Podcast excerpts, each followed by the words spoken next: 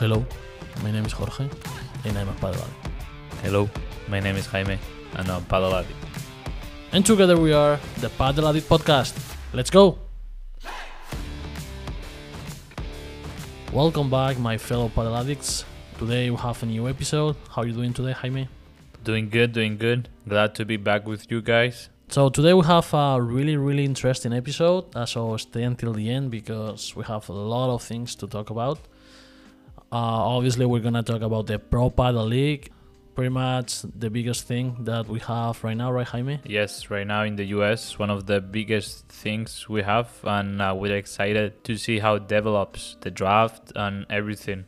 Yeah, so as you guys know, or for the ones that you guys don't know, the draft is coming up next week on Monday the 20th, right, Jaime? Yes, yes, and uh, we'll we'll have more to talk about later. later. Exactly. We're also gonna talk about the World Padel Tour in La Rioja, Argentina. Incredible tournament. History made on that tournament, right, Jaime? Yes, if you guys follow us on Instagram, uh, you probably seen it, but if not, then we'll tell you all about it too. We're gonna talk about the USPA improvements on 2023.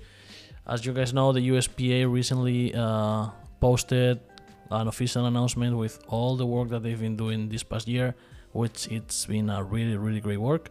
So we're gonna talk about that later too, and we're also gonna give you guys. It's kind of like a new section of our podcast. We're gonna call it Tip Tuesday. We we're gonna give you a tip maybe to improve your strategy, your game in padel. Stay tuned. And then uh, we're also gonna talk about the tournament we're playing next week in LA.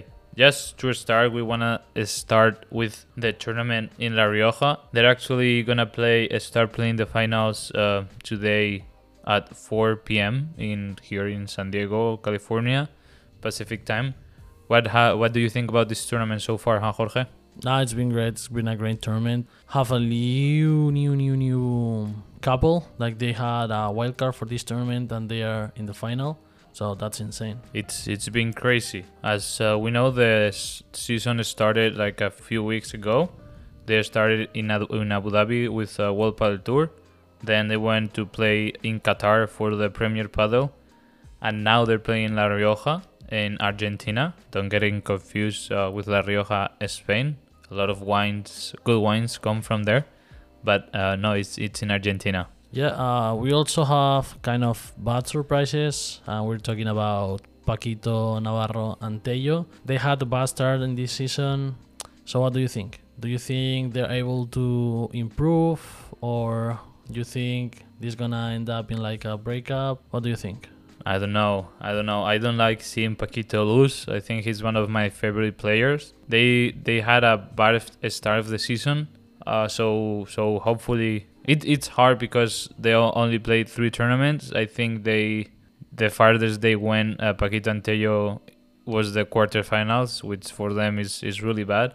But I think they still they still have time time to recover and improve this year before they move to another different couple. I don't know if the couples will like break up this soon in the season. What do you think? No, I don't think so. I think uh, they're gonna try to give them a chance, so maybe they can improve. Hopefully, they do it, and we can see a better version of of, of both. And uh, yeah, for me, uh, this tournament it was kind of tricky for them. Not not tricky, but they lost against uh, the wild card that we'll talk about just in a little in a little bit. Leo Augsburger and Tino Libaak. They're both from Argentina. They're actually now in, in Spain training with Pablo Crosetti in the uh, Nox Future Academy. They they announced it uh, earlier this year. Uh, that's a good project and you know a success very early in this project. Yep. And I think uh, this court is really, I think, really made for them, for Tino Libaak and and Leo Augsburger because they can they can hit the ball like amazing. Uh, yeah, that's why we have Coello and Tapia like crashing in this tournament because it's really easy for them to smash it and take it out of the court. We saw last match against the Super Pibes, and man, it was like what a six, two, six, three, six, four, six, two. Mm. Yeah, six four, six three, I think. Yeah, it was it was crazy. It was crazy. Yeah, and if you if you if you watch any tournament, any matches from this tournament, it's I mean, it was every lob, every lob. Uh, Leo Augsburger like im- it's amazing. Like por tres or like he brought it back to the, their own court. Amazing. I think it was kind of frustrating for some couples because imagine imagine playing without a lob. Like you only can play like on the net low. My, that's that's that's Yeah, really yeah, really yeah. difficult and for That's so hard. yeah, for some couples like Paquito and Tello, it's Tello can hit it also really far and really good, and Paquito as well. But uh, with Paquito on the right, it's not, uh, you know, it's not as good as Yeah. you know it could be. And we've been also seeing this in the female, the female draw. Gemma Triay, like she's been smashing too. Pretty much seventy percent of the overheads they were like por tres or like crazy smash that we don't see it really often on the on the female draw. So moving on, uh, we're gonna talk about padel here in the US. As we said before, the USPA recently posted on their Instagram page an announcement about the, all the improvements they did in the 22 and 23 season in order to grow the padel the padel community here in the US. Uh, yeah, so they've been working on improvements and different strategies to try to grow the padel community here and the sport here in the US. And for example, one thing they've done is uh, create the national competition and rankings. So all the tournaments we are playing uh, here in San Diego, all the uh, other tournaments that we talked about in this podcast in different states, that those are part of this circuit that they created this year Exactly. and when these uh, with these tournaments you get points and if you do well then you you will be able to see yourself on uh, on the rankings that they also created for this competition uh, in addition they also had representation in international competitions. I know um, thanks to the work in the uspa uh, they hosted the senior world championship in las vegas. Um, uh, you they were also live stream i think through youtube. Uh, i was able to to watch a couple matches.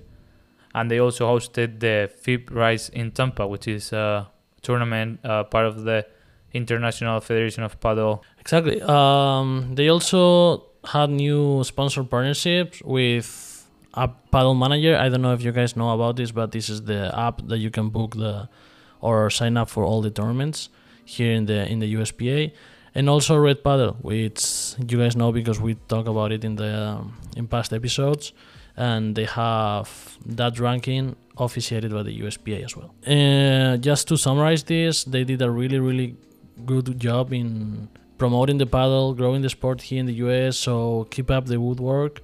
If you need any more information about this, you can go to their post on Instagram if you want more detailed information. Exactly.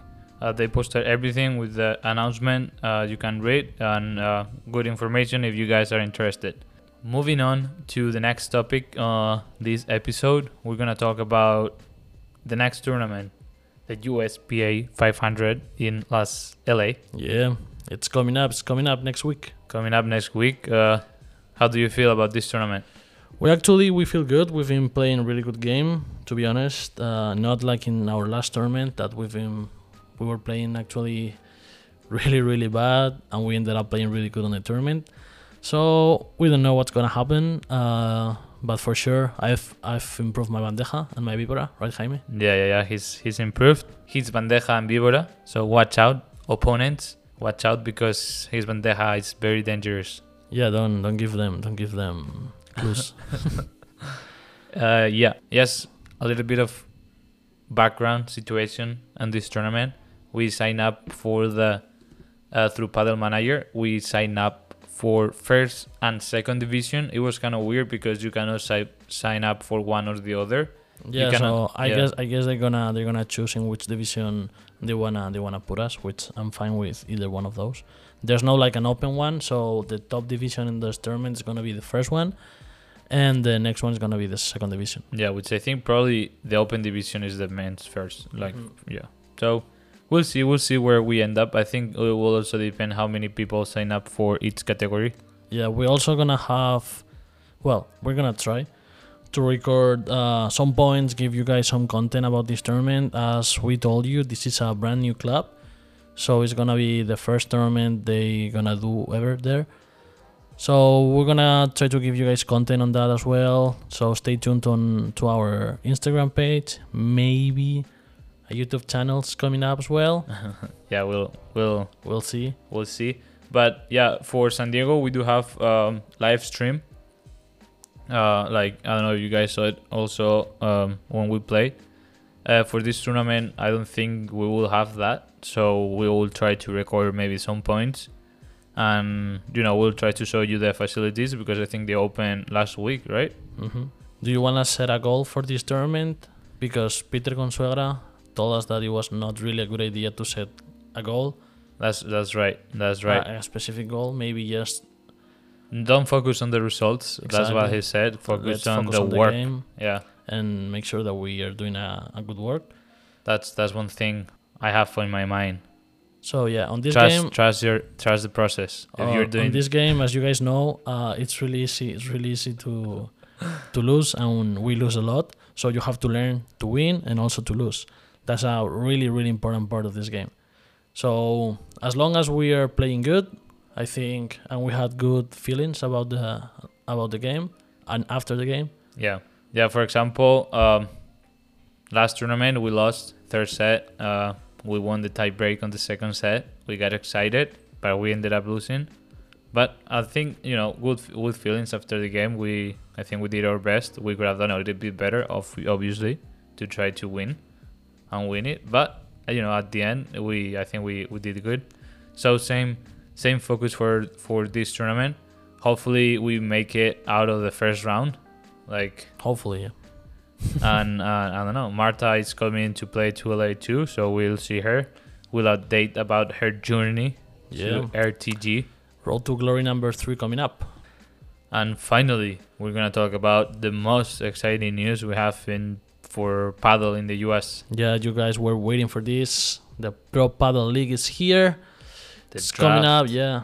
It's coming up hot. Uh, as I told you guys, the draft is going to be the next Monday, March 20th.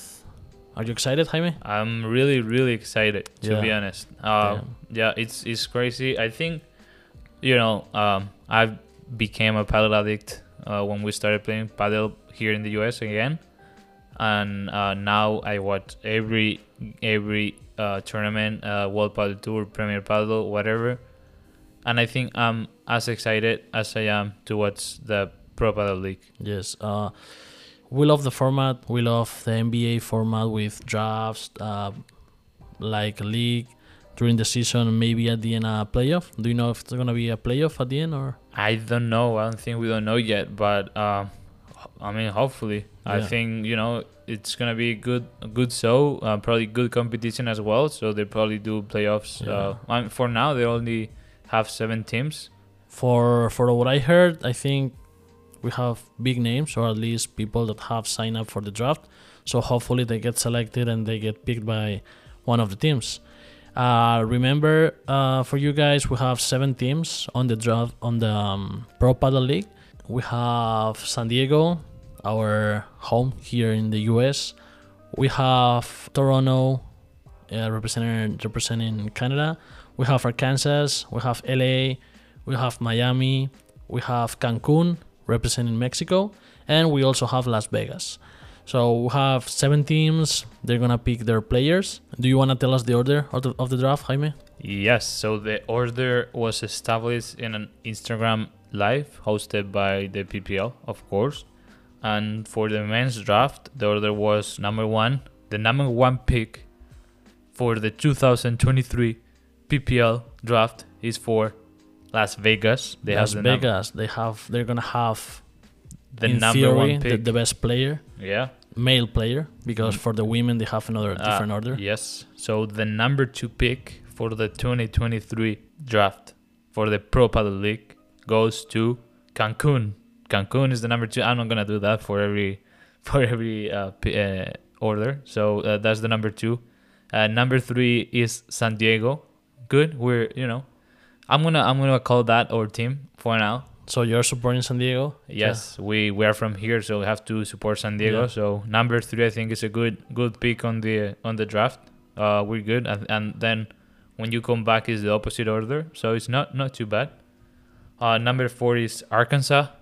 Number five, you wanna say number five, or you want me to say it? It's Toronto. You you just answer yourself. So keep going, keep going. All right. Uh, number six, we have LA, also close close in two hours to to us. So I think our second Yeah, team. yeah, but no, but I mean, Oh, if gonna- you are, if you you know it, if you are from, let's say, um, yeah, like the Padres and the Dodgers. exactly, They're or rivals. our home team, Zaragoza and Huesca. Osasuna. True, so true. we'll see, we'll see. Doesn't doesn't really. I mean, we're not supporting any team specifically right now, San Diego, because we're living here. But we're gonna support all of the teams, obviously, and give you impartial information about them. Yeah, objective. We're always gonna be objective. And then uh, number seven, last pick of the draft, it's Miami, of the men's draft. Yep.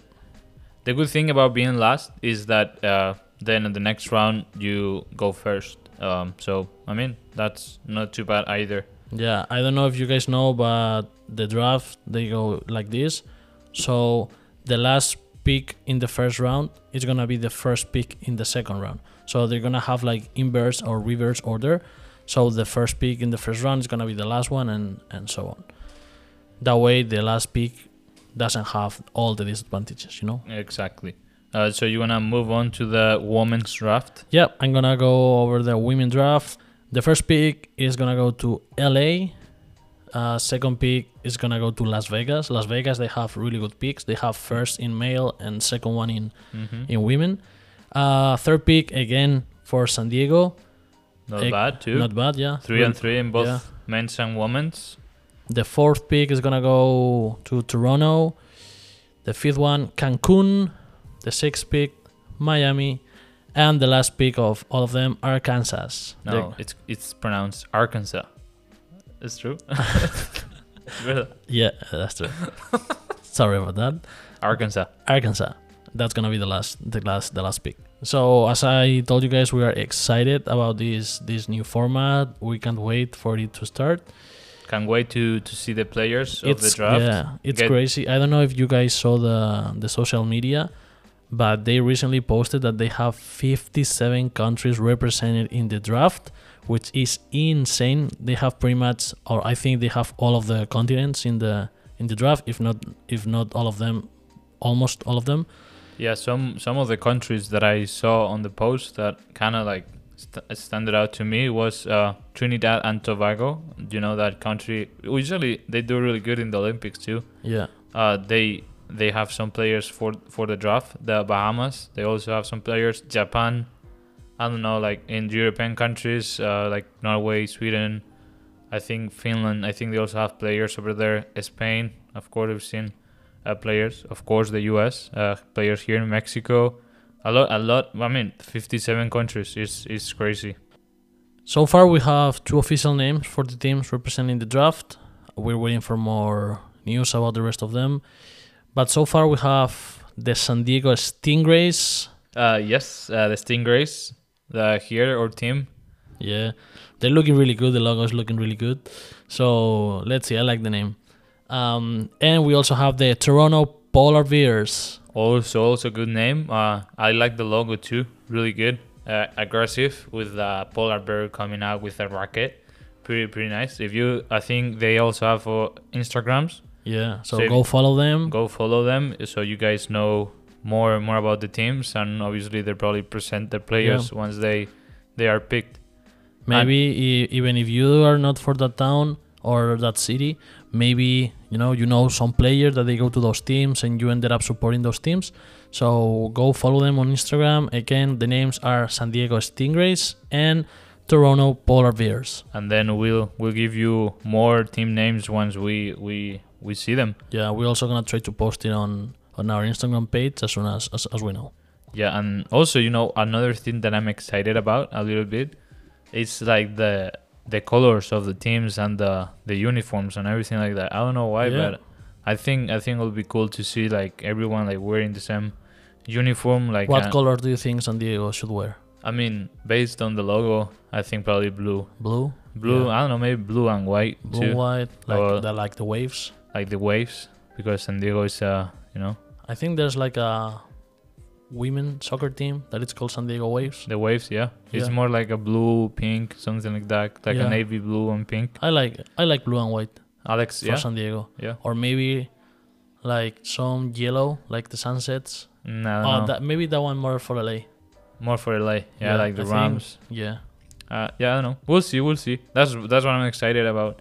Uh, we also follow like the Kings League, so when they announce all the colors, the logos, the teams, and everything, is it's kind of excited to see Yeah, um, that's great content. Yeah. to see to see how it looks. And for Toronto, I think it's clear, right? Black. Yeah, black, uh, No, no, no, I was gonna say black. I was gonna say white and red, like Yeah, the yeah, flag. yeah. So yeah, I'm excited to know about these colors and uniforms. And you know, like I don't know if you guys follow the Kings League. It's like a soccer league that has been created by Gerard Piqué. If He's a former Barcelona soccer player. yeah, if you don't know him because he's a soccer player, you probably know him because he's the Shakira's ex. probably Yeah. known uh, more known here in the US like that. And you know, Shakira has a few songs about about him, but I think she just released the last one.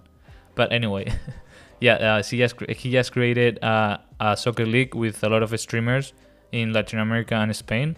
Yeah. They have their own teams. They're doing super good. They're doing really good, and you know, I really like to see their logos, their colors, the uniforms. So I think it will be really, really cool to see that here in the Pro Padel League when the teams announce announce that. Yeah, exactly. So as we told you guys, we cannot wait for the Pro Padel League to start. We will keep close attention for the draft to see if Marta is selected. As you guys, Marta Morga is in our RTG Road to Glory section of this podcast. So she signed up for the draft. Uh, let's see if she she got selected, and also hopefully uh, she can get picked by any of the teams. So just kind to finish our episode today, we're gonna finish with our new section, huh? Tip Tuesday. Tuesday. Exactly. Yeah. So we're gonna give you guys a tip, okay? It could be like a strategy tip, maybe technique. Technique, yeah, based on what we see Yeah. on Instagram from like coaches, something like that that we think is interesting and will will be interesting for you guys to to know as well. Maybe if you're starting to play padel or you're trying to get to the next level. So this one we saw it on Manu Martin Instagram account. If you don't know Manu Martin, he is like the biggest person in Padel, probably content padel content creator yeah, right now. he's also the coach uh, for Arturo Coello, uh, one of the coaches. Uh, as you guys know, they have more than one, so he's part of the team. He also coaches women and also more more couples in the World Padel Tour. So he's uh, he's great. And one of the tips that he was saying is that you guys know how it's easy, you know, for all of us to maybe try to defend with a lob when we have like a difficult ball on the court. So he was saying like don't hit a lob on those situations. Try to hit it once you know that you have all or pretty much all the probabilities to hit a really good lob because if you're playing against really good people that they smash like super good, that's gonna become in a disadvantage. Yeah, so it's gonna be a short lob and probably gonna end up smashing you and making the point, and probably your partner is gonna yell at you saying, "Why did you do that, huh?" exactly. Like my brother does all the time. no, it's actually the it's actually the opposite. So a bad lob ends up in a good smash. exactly. So try to do that when you're playing friendly matches. You know, try to des- to defend instead of hitting lobs all the time. Maybe try to hit a little bit lower, and only hit not only but try to hit lobs when you know that it's gonna be or it has good probability to be a, a good lob. Yeah, exactly. You know that kind of circles back to the WPT, the World Padel Tour tournament that they're playing this week. Uh, it's a really fast court with really, really good smashers. Uh, like you know, uh, Tapia and Coello, they're both really good, and Leo Augsburger and Tino Libaak, they also can hit it really, really good. Mm-hmm. So you know, you have to make sure you hit a lob when you know it's gonna be a good lob. If you're like barely getting to the ball and try to hit a lob, probably it's gonna end up in a bad lob and they're gonna make the point. Exactly. And also, if you guys know, as I told you, this was um, a Manu Martin tip. So if you guys want to follow him on Instagram, you're gonna find more of these tips. We're gonna try to give you one at the end of every episode, not all for Manu Martin, but also for another content creators and like people that coaches, actually yeah. yeah, they're really good in, in padel. So yep. Anything else you wanna add, Jaime? No, I think yeah, that was it. Hopefully this tip uh, works for you guys. If it does, just let us know in our comments, Instagram, Padel Addict Podcast. Well, guys, exactly. Thank you so much for listening to us. We are really happy with all the support that you guys been giving us these past days. You're gonna find a new episode every Tuesday on Apple Podcast and Spotify. See you on the next episode. See you later.